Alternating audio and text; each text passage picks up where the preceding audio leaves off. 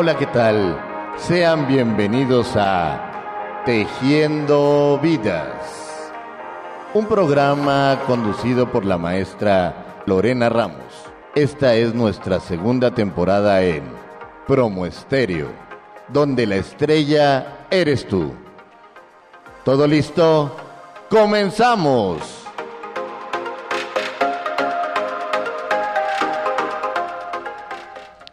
Hola, ¿qué tal amigos? Buenas tardes. Feliz lunes ya en el mes de julio del 2022. Muy lluvioso, pero bueno, aquí muy contentas en esta segunda temporada de su programa Tejiendo Vidas.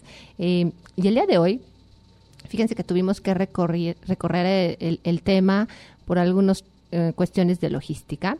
Pero el día de hoy contamos con la presencia de una especialista que tiene más de 30 años en el acompañamiento jurídico, abogada de formación, con una especialidad este, en atención a víctimas de la violencia, a mujeres, violencia, eh, en atención a violencia de género. Y esta abogada, no vamos a dar su nombre ni su identidad, simplemente es una abogada que se ha dedicado a trabajar con las mujeres víctimas de violencia.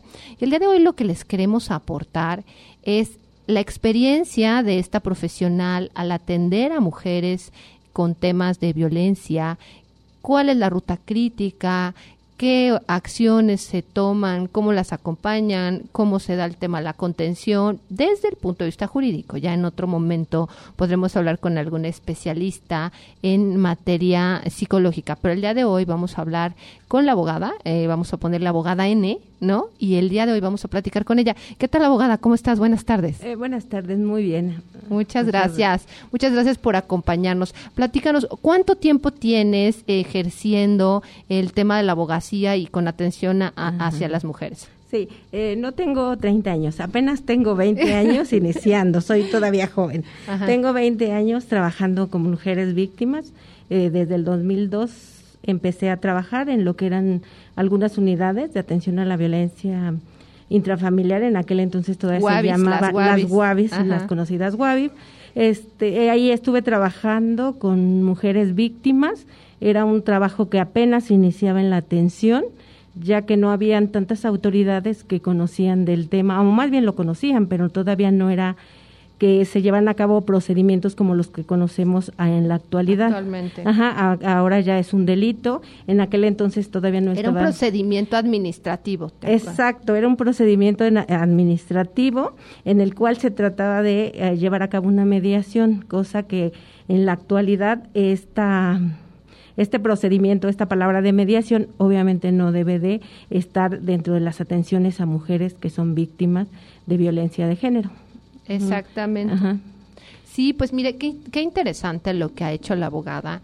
Y bueno, entonces entras a las Guavis y ¿qué empiezas a hacer? ¿Dándoles asesoría a las mujeres que llegan violentadas o cómo te manejabas ahí? Sí, se daba asesoría y también se llevaba a cabo de acuerdo con la primera ley, la ley de prevención y, asistencia y prevención, de, la violencia intrafamiliar, en la Ciudad de México, que esta data de, de 1996 este, se llevaban a cabo procedimientos administrativos. El primero de ellos era el de conciliación, que era eh, escuchar la declaración de la, de la víctima en cuanto a la problemática de violencia, se giraba un oficio para que el generador acudiera y bueno ahí se llevaba se una trataba de conciliar de conciliar. Pero obviamente en ese momento pues sí había la conciliación pero saliendo de la unidad pues a veces era peor la violencia porque obviamente a ellos no les parecía que ventilaran la problemática delante de una autoridad. Entonces era peor.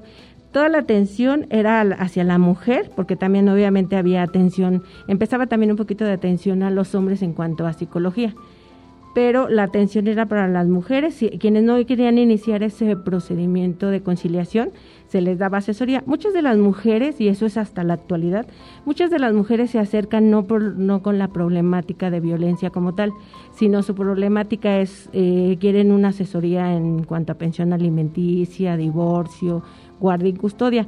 Pero cuando ya uno empieza a hacer la, la entrevista inicial, se va uno dando cuenta de que ellas mencionan, no, es que no es por, por, violencia, mi pareja no me violenta, él es muy atento conmigo, inclusive cuando tenemos problemas pues no me habla, ¿no?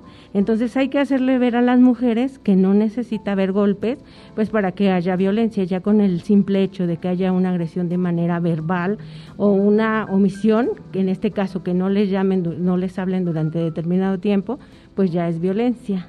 Entonces, en las unidades iban las mujeres principalmente por la asesoría y posteriormente ya eh, durante el desarrollo pues se les ofrecía como alternativa de solución de su conflicto, pues obviamente la mediación que ya en la actualidad pues esto está prohibido, eh, lo establece tanto el Código de Procedimientos eh, este, Penales Nacional que no se puede hacer mediación en cuanto a la problemática de violencia. Claro, porque además, fíjense que este tema poco a poco fue posicionándose y, poniéndose en un foco rojo. Eh, no es nuevo, siempre ha sucedido, siempre ha existido. Sin embargo, por ejemplo, a partir de la pandemia, los números en el tema de violencia doméstica se fueron al cielo, ¿no? Fue una cuestión exorbitante la situación para las mujeres, de, de, violencia para las mujeres durante la pandemia. Y en todas partes les digo, esta, esta pandemia tuvo rostro de mujer, tiene rostro de mujer, porque fueron las más afectadas en todos los aspectos, productivos, laborales, profesionales, personales, en todos los aspectos, sobre todo por este, que fueron las que se quedaron en casa, fueron las que se quedaron sin trabajo, fueron las que se quedaron a cuidar a familiares, al esposo, al hijo, eh, a hacer las labores en casa, este, y fueron las primeras despedidas durante la pandemia, los trabajos más volátiles, los administrativos, los trabajos este, de más bajo sueldo o los trabajos presenciales que no necesitaban ni siquiera de computadora ni nada, vámonos a su casa. Y, y muchas de estas mujeres están todavía en esa situación sin trabajo y demás las formas de la violencia hacia las mujeres que justo platicábamos en otro foro, este abogada, platícanos cuáles son las formas, así como ya nos dijiste que la violencia son acciones u omisiones, ¿no? o sea, es eh, puede ser un tema de, eh, de violentarlas eh, em,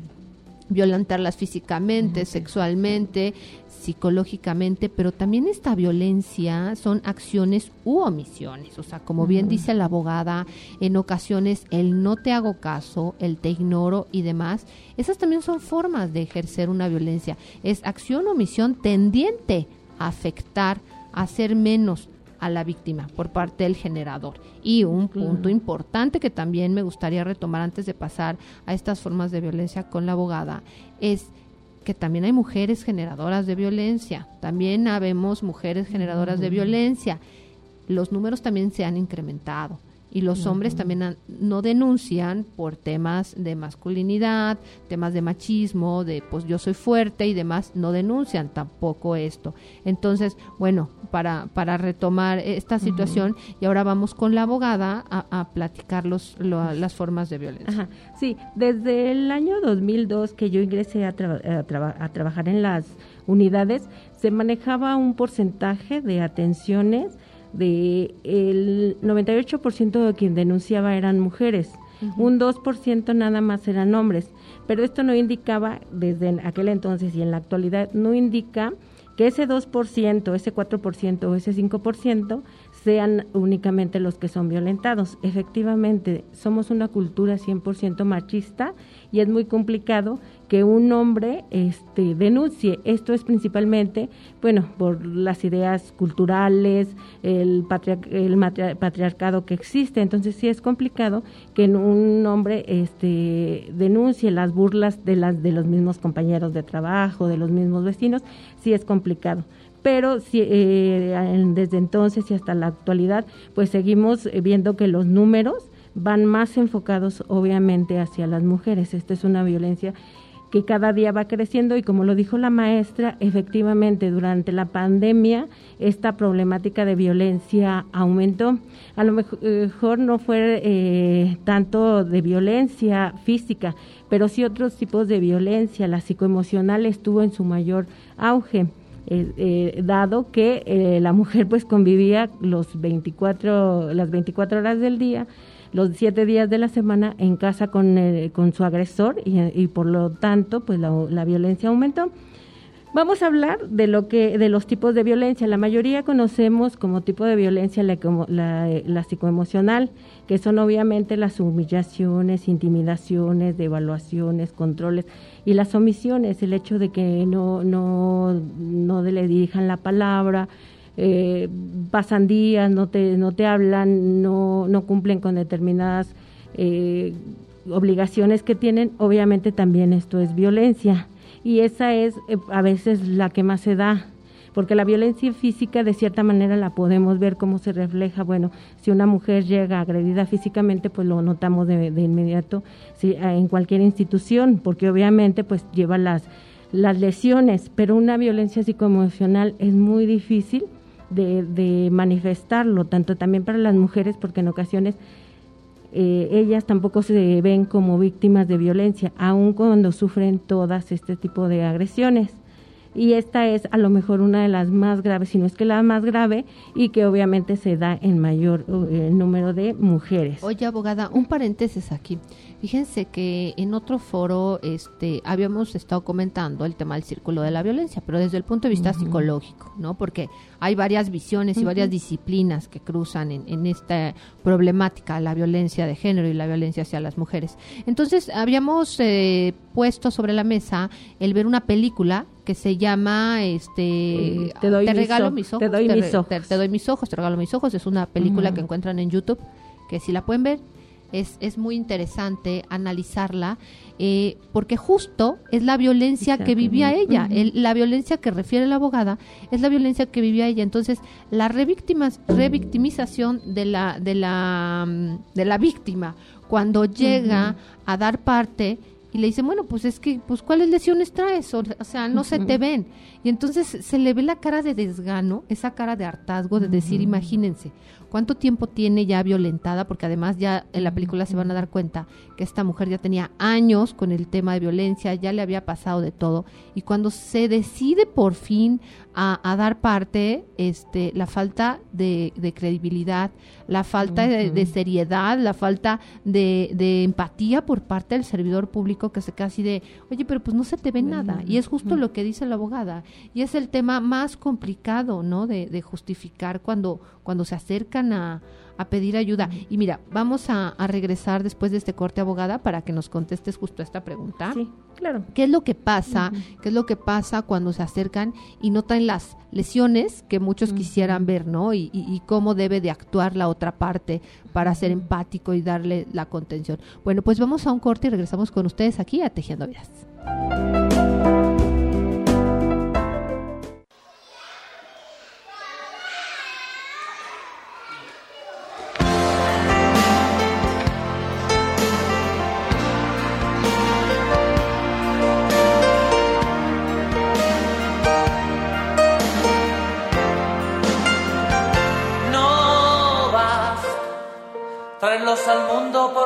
Obligatorio, porque son la base del matrimonio, o porque te equivocaste en la cuenta. No vas con llevarlos a la escuela que aprendan, porque la vida cada vez es más dura, ser lo que tu padre no pudo ser.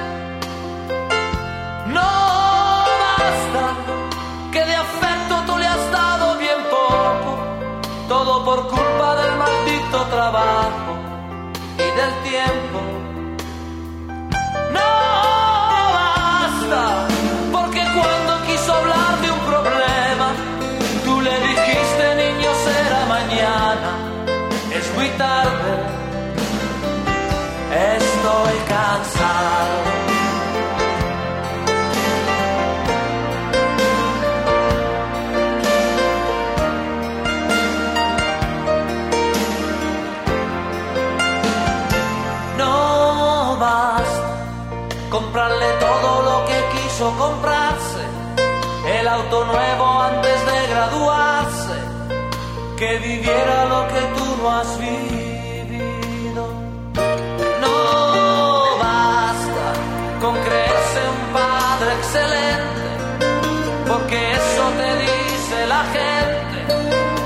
Tus hijos nunca le falta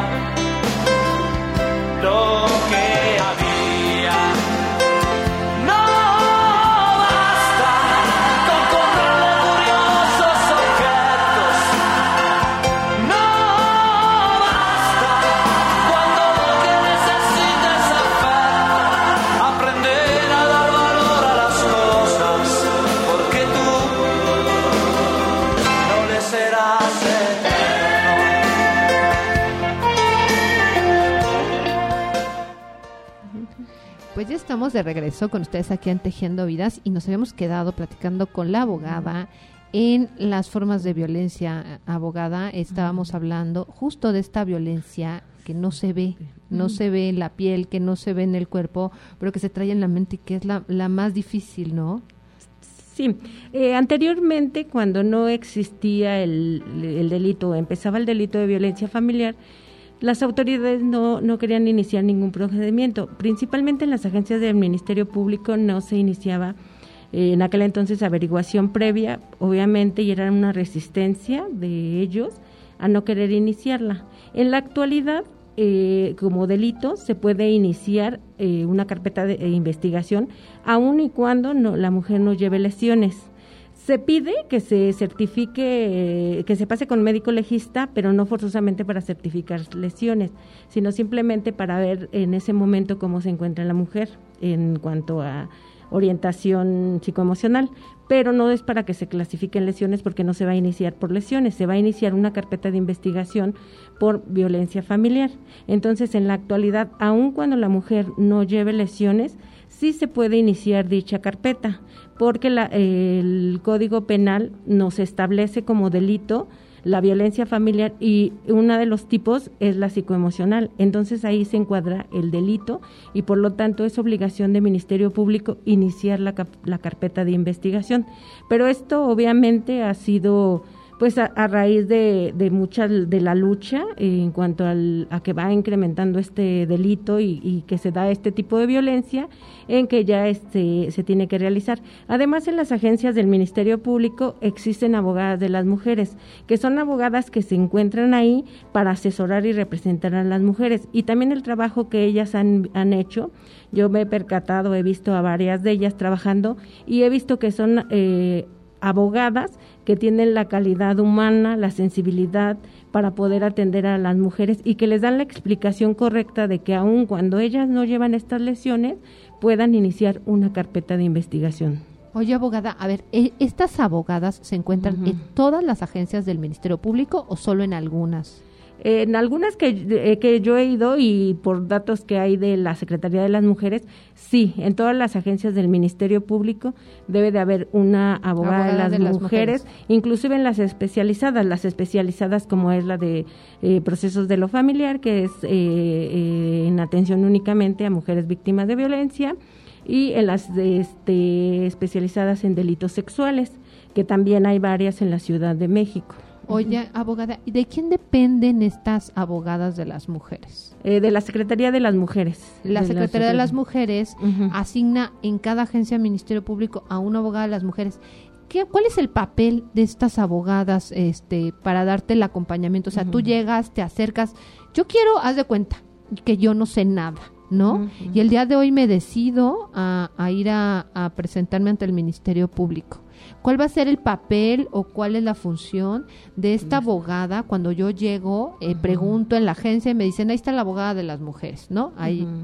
¿Tienen algún horario para empezar, sabes tú? Sí, este, cuando yo he acudido a las agencias que llevo a alguna víctima porque va a iniciar algún delito, obviamente como ellas van representadas por abogada particular, no pueden o no, tienen derecho a que les asista una abogada de las mujeres pero en las cuando las mujeres también he visto que llegan las mujeres de manera eh, personal sin abogado, sí las asesoran y las representan en el inicio de su carpeta de investigación.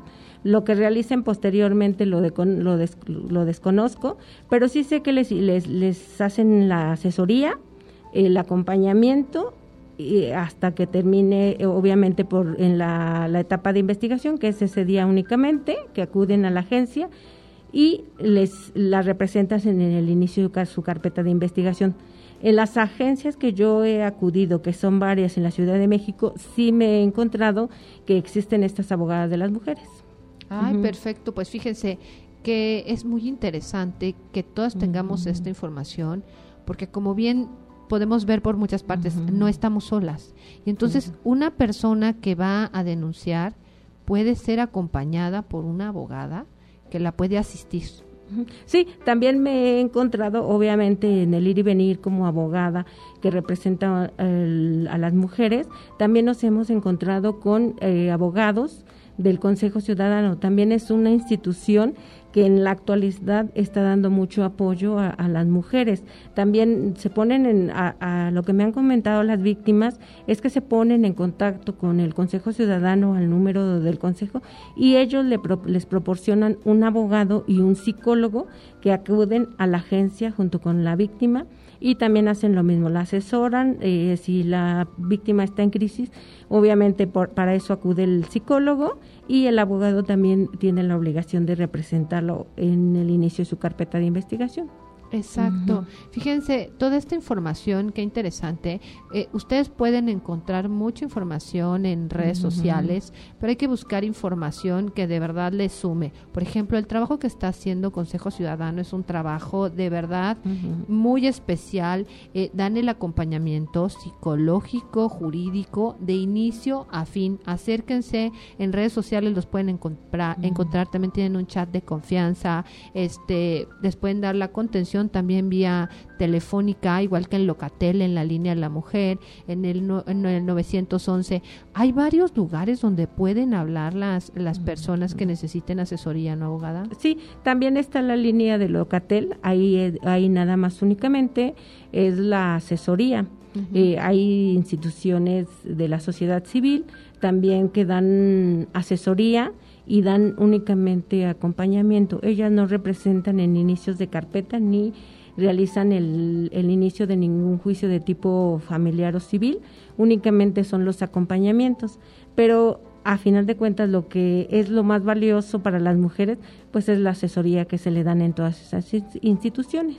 Exactamente. Pues bueno, y está retomamos, el tema de, de, la, de, la violencia. de la violencia. Vamos a violencia física. Obviamente, pues la violencia física es una manera de, de dañar la, la, integridad del cuerpo de la mujer y que, obvia, eh, que obviamente, pues si nos percatamos, pues porque las, las, las mujeres llegan eh, eh, con un hematoma, este, llegan eh, a ver, hay, la violencia con lesiones. pero a veces inclusive hasta les quitan una parte de su dentadura, estas situaciones que se presentan, obviamente cuando se presenta una mujer en situación ya de violencia ya física, pues ya tenemos que tener quienes atendemos a mujeres víctimas de violencia un foco más encendido, porque como decía hace un rato la maestra, la violencia va en, estamos en el círculo de la violencia, estamos unos días bien, otros días viene la agresión y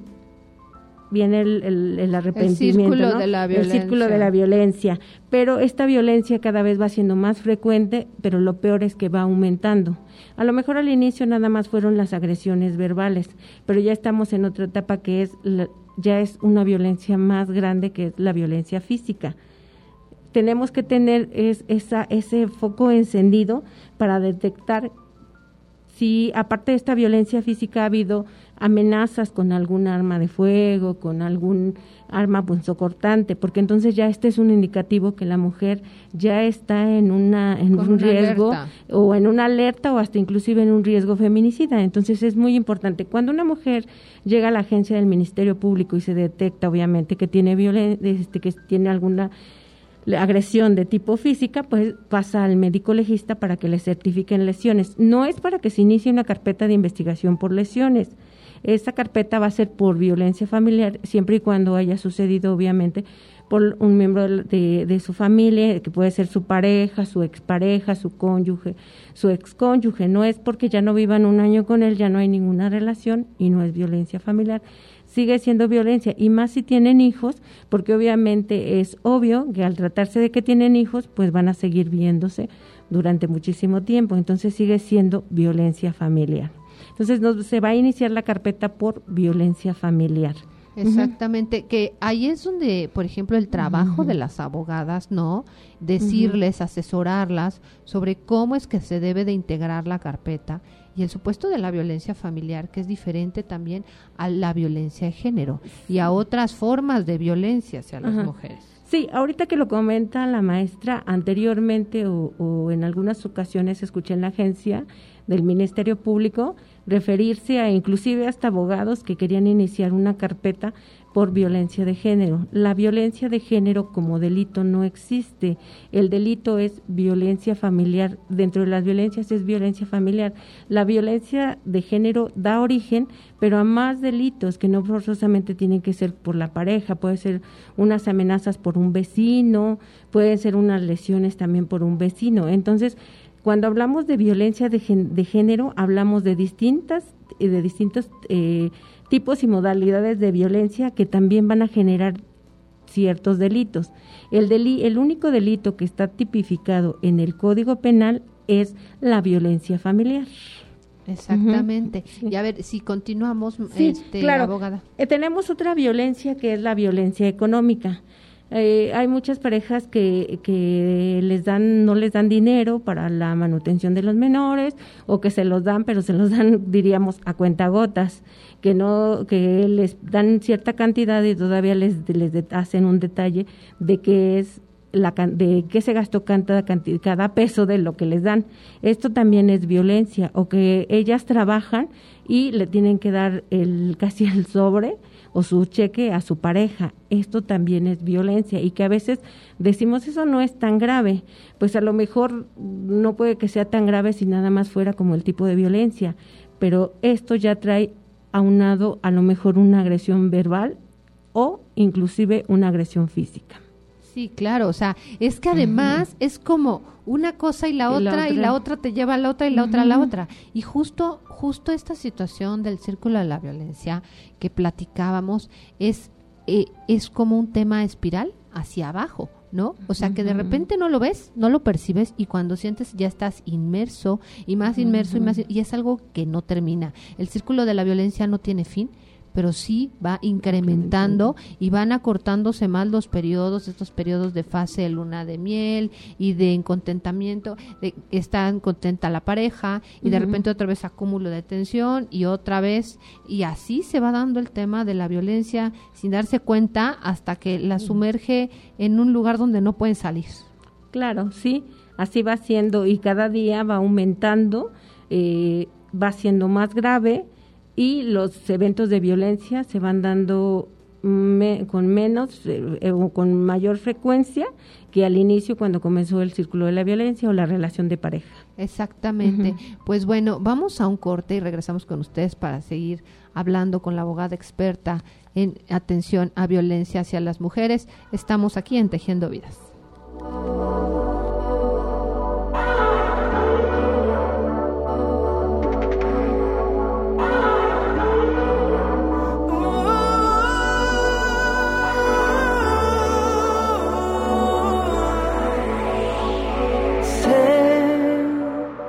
Que hay mil formas para decir sí. Mm, sé que hay silencios que hablan más que mil palabras que serán miradas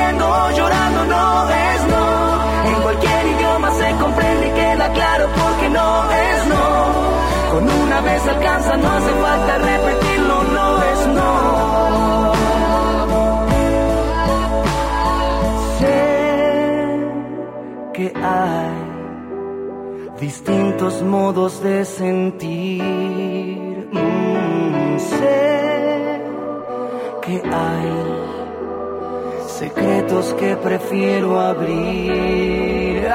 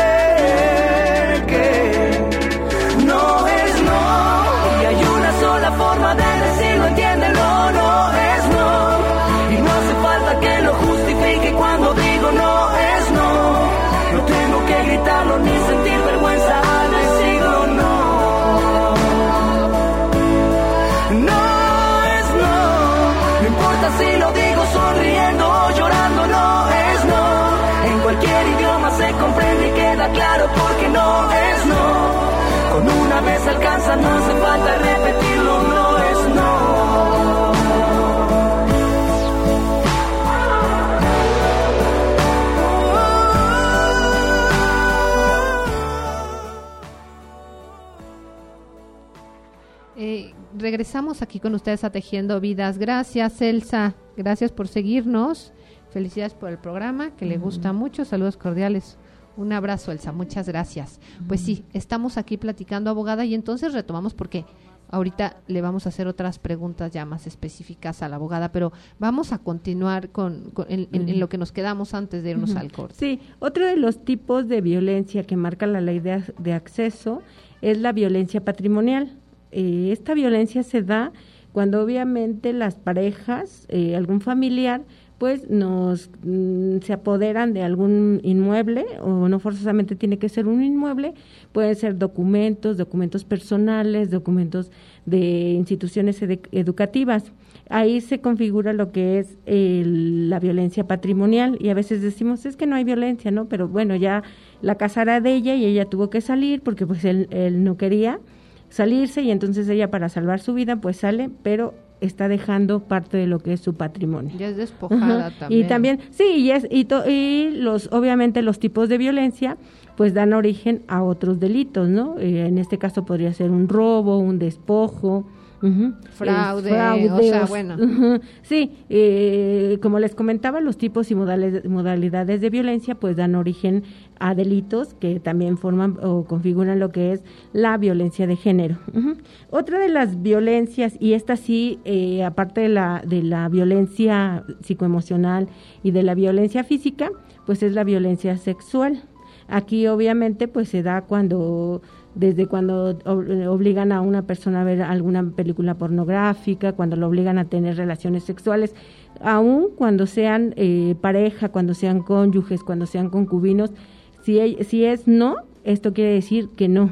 Si ya la obligan obviamente a tener relaciones sexuales, ahí ya hay eh, delito. Yo les comentaba que una vez llegó una mujer con varios chupetones y decían, pero es que no hay violencia. O sea, sí, a lo mejor no hay violencia este, en ese momento, pero el hecho de que traiga chupetones no quiere decir que a ella le fascinara que se los hicieran, sino que pudiera ser que ya hubo un delito y a lo mejor un delito de tipo sexual, como pudo, pudo haber sido una violación, un abuso sexual. Entonces no podemos minimizar la violencia en la que están viviendo las mujeres. Por eso también eh, yo creo que junto con la violencia psicoemocional, la violencia sexual también es uno de los delitos que también eh, dejan un, o ahorita están con un alto índice, porque obviamente recordemos que no solamente las mujeres adultas son las que pueden sufrir este tipo de, de delitos, o sea, también las menores y ahorita también en la pandemia eh, se incrementó este tipo de delitos, los abusos sexuales de los familiares, porque los delitos sexuales no se dan en la calle por extraños, en la mayoría de los casos. Sí suelen darse, pero la mayoría de estos delitos sexuales se dan en casa y no por gente extraña, sino es por un familiar, que puede ser desde la pareja de la mamá, el abuelito, los tíos, los primos.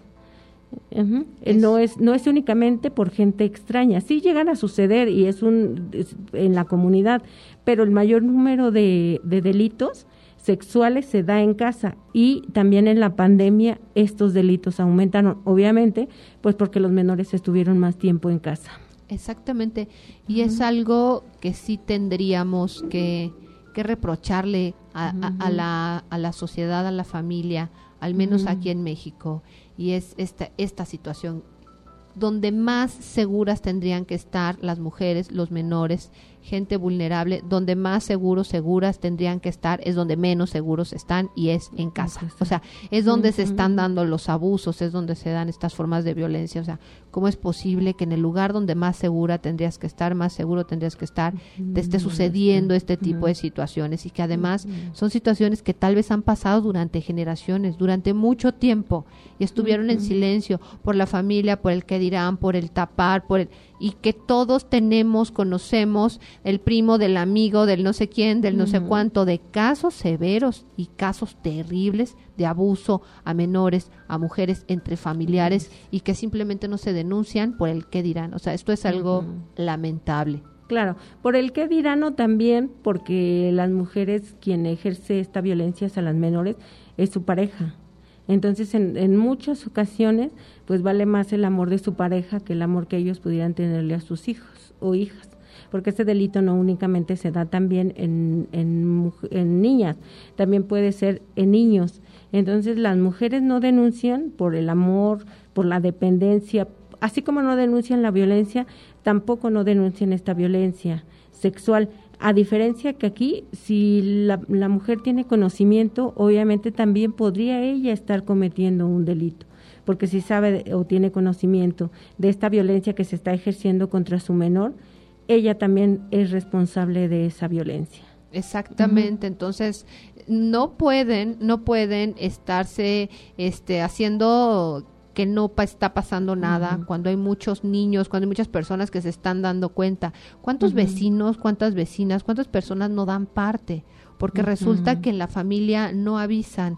Eh, yo escuché una noticia terrible hace unos meses, hace unos meses, de que el- era el padrastro el que golpeaba a un niño en un estado, no sé, en Michoacán, en, en alguna provincia, y que ya hasta sabían que cuando le pegaba al niño, cuando, el- cuando violentaban al pequeño, que lo tenían amarrado con una cadena, le subían al radio, o sea, y los, de, y los vecinos fueron los que denunciaron esta situación qué lamentable, qué podrida sociedad, en qué momento pueden permitir que esto pase, no dar parte. Y la familia, la familia, la mamá muchas veces encubriendo y muchas veces no dice nada justo por lo que dices por amenazas, por un supuesto amor, entre comillas, entre muchas, muchas, muchas, muchas comillas, es una codependencia, terror, violencia, este codependencia de todos los tipos y que no dan parte y permiten que esto les pueda pasar a, a- inocentes. Sí, claro.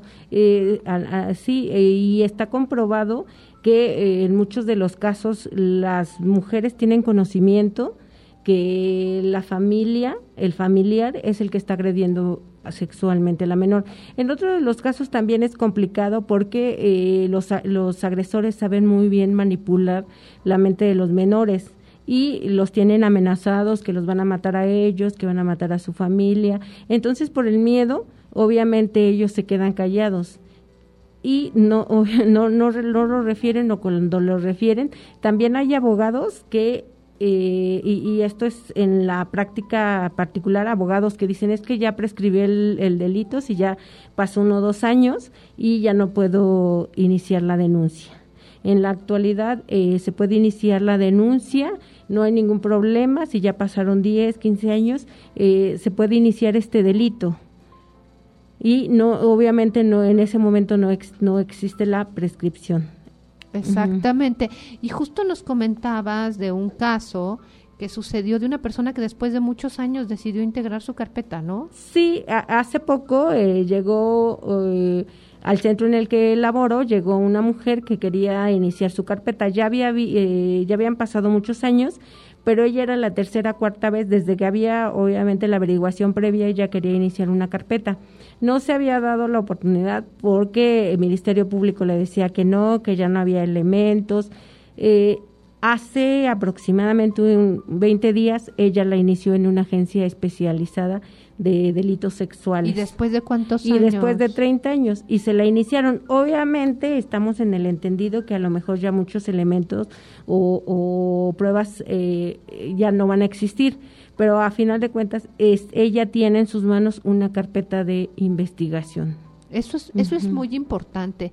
Así como muchas mujeres se acercan para el tema de la asesoría, para ser contenidas, para ser escuchadas, muchas guardan ese sentimiento de no haber hecho nada y qué importante es que decidan dar ese paso independientemente de lo que pueda suceder después, que, de, que, que saquen esa situación y que ellas mismas quieran hacer justicia y presenten todos los elementos y se presenten con el Ministerio Público para integrar su carpeta. Sí, claro. Ahorita también, eh, en cuanto a delitos sexuales, anteriormente el hecho de que enviaran pornografía, que tomaran fotos desnudas, Ministerio Público decía es que no hay elementos, no lo podemos saber.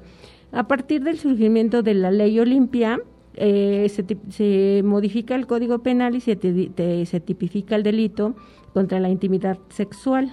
Entonces ahora también eh, uno de los grandes avances en cuanto a delitos sexuales es el poder denunciar, no importa este quién, eh, quién, quién envió la fotografía o cuántas fotografías han enviado en cuanto a, fotografías con contenido sexual, también ahora ya se puede hacer esta denuncia por este delito. A lo mejor hay quienes dicen, ay, pero no pasa nada, es una foto, eh, pero todo lo que representa el hecho de que la mujer eh, sea exhibida como una cosa cuando es un ser humano que obviamente no es eh, nada, mm, o sea, que causa un daño a ella porque la exhiben de esta manera.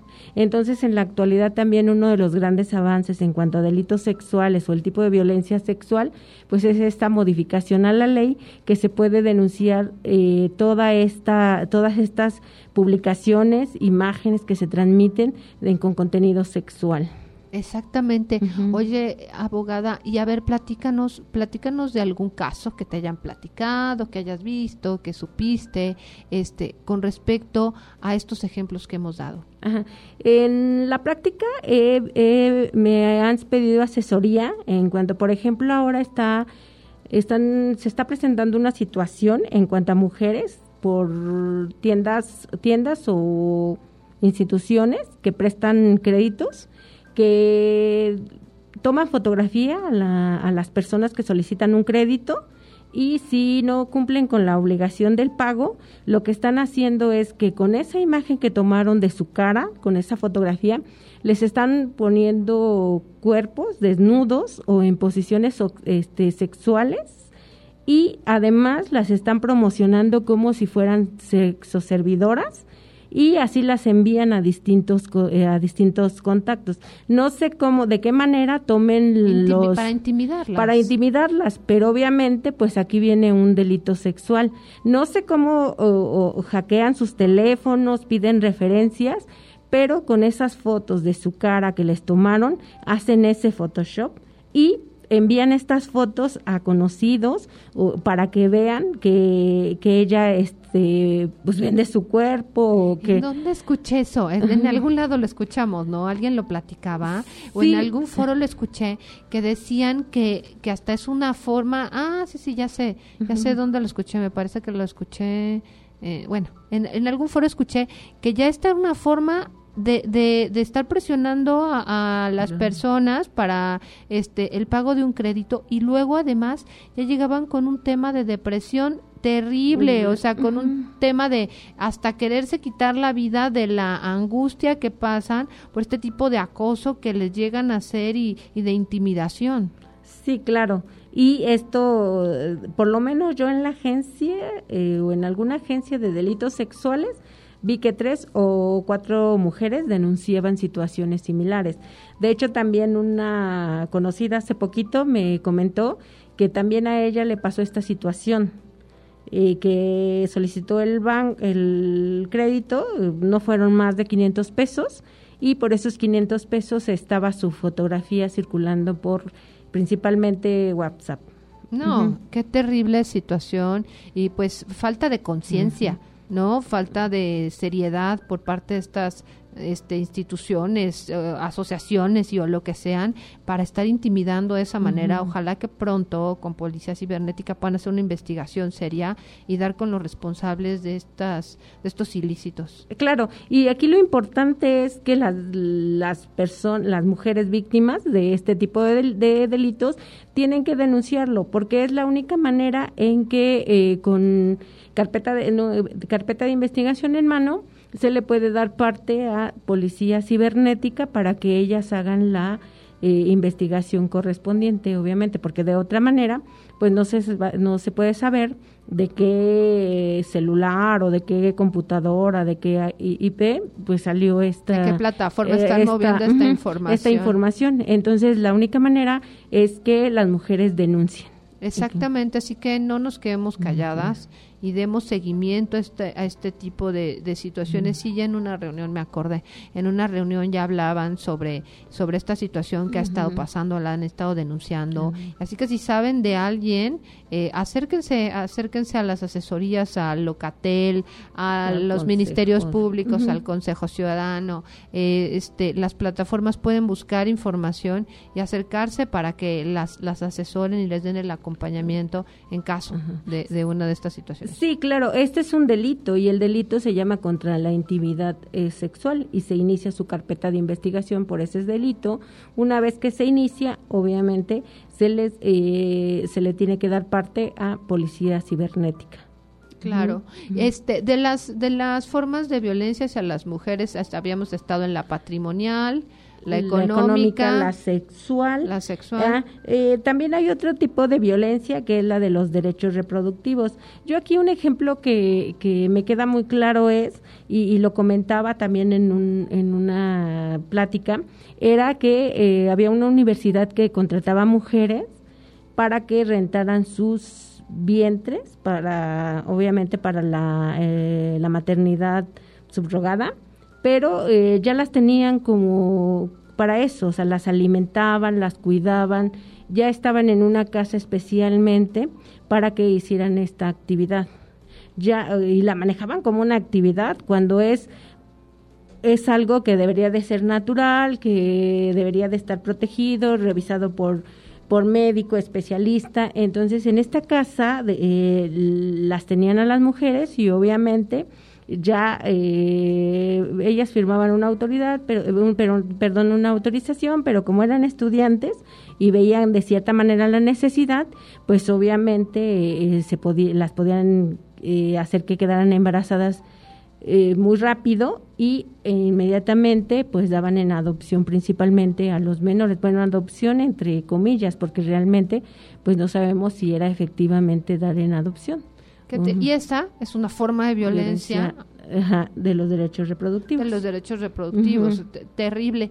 A ver, abogada, vamos a tener que hacer una segunda parte del programa porque hay mucho por hablar, pero me gustaría cerrar contigo sobre la importancia de concientizar a las mujeres que viven círculos de violencia a que se acerquen a que se acerquen a instituciones en to- aquí en la Ciudad de México en todas las alcaldías eh, pueden encontrar muchísimas opciones para acercarse este atención psicológica jurídica eh, por teléfono por internet, por chat, hay ya la verdad es que hay muchas formas de que se acerquen, que sepan que no están solas y dónde tú les les podrías recomendar que se acerquen. Sí, la, la mayoría de las instituciones que atienden violencia y que van las mujeres a una atención, a una asesoría, llenan un tamizaje, se tienen que llenar un tamizaje. ¿Esto para qué es?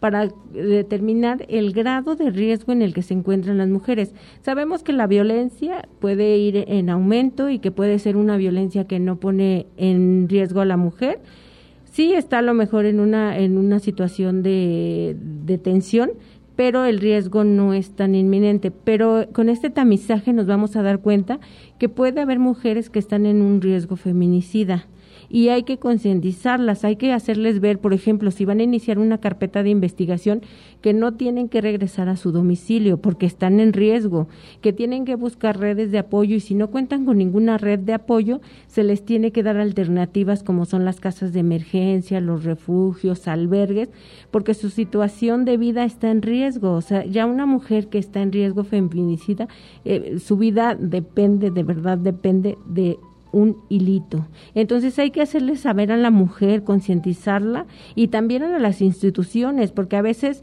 un ministerio público no ve la magnitud o no la veía ahorita con las abogadas de las mujeres, con las instituciones, con todas las autoridades que también están eh, pendientes de la, de, de la, del inicio de una carpeta de investigación, obviamente este tienen ellos que concientizar a la mujer y si está en riesgo inclusive ellos mismos buscarles el refugio para que la mujer no regrese a su casa y hacerles saber que si regresa, pues obviamente está en un riesgo. Y lo hemos visto, hemos visto las mujeres, eh, en los feminicidios más sonados, como fue el caso Abril, el, eh, el, el, mismo de la el último que también fue tan sonado, que fue el caso de la cantante Irma Lidia, que ella ya estaba en riesgo y continuó. Ella ya había presentado una denuncia en, en alguna alcaldía este meses antes, o sea, ya ya ya había un intento ahí, ella ya estaba en riesgo feminicida. Sí, ya estaba en riesgo de feminicida porque según las notas que salen, ella ya había denunciado a su pareja porque le, había, había amenazado con un arma de fuego, que a final de cuentas pues fue precisamente con la misma con la que la privó de la vida. Entonces ella ya estaba en un riesgo feminicida. Hay que concientizarlas que esto puede suceder en cualquier momento y que el señor obviamente pues no lo hizo en público, este en privado, ¿no? Sino eh, desafortunadamente también lo hace en público. No, pues es lamentable toda esta situación. Y vamos a comprometer a la abogada para que regrese en unos unas semanas más. Vamos a, organizarnos con ella para que nos siga platicando, porque nos quedamos como a la mitad o a la cuarta parte. sí, hay mucho que platicar sobre experiencias, sobre casos y por qué tener cuidado. Esas experiencias exitosas que a veces nos vamos contando, esas redes de apoyo, este, que retroalimentan mucho y dan mucho contenido de valor para personas que estén pensando seriamente en iniciar este estos, este tipo de trámites, en dar parte, en, en, salir de esos círculos de violencia. Hay mucho por hacer. Muchas gracias, abogada. Te agradezco muchísimo que nos hayas acompañado este día y que esta información sea de mucho valor para las mujeres que estén pensando si lo hacen, si no lo hacen, si están solas. No están solas hay gente capacitada, hay gente sensible, hay muchos, muchas personas que las pueden ayudar. Bueno, pues nosotras las dejamos, este es su programa Tejiendo Vidas y primero Dios nos vemos con ustedes el próximo lunes en punto de las 6 de la tarde aquí por Promo Estéreo.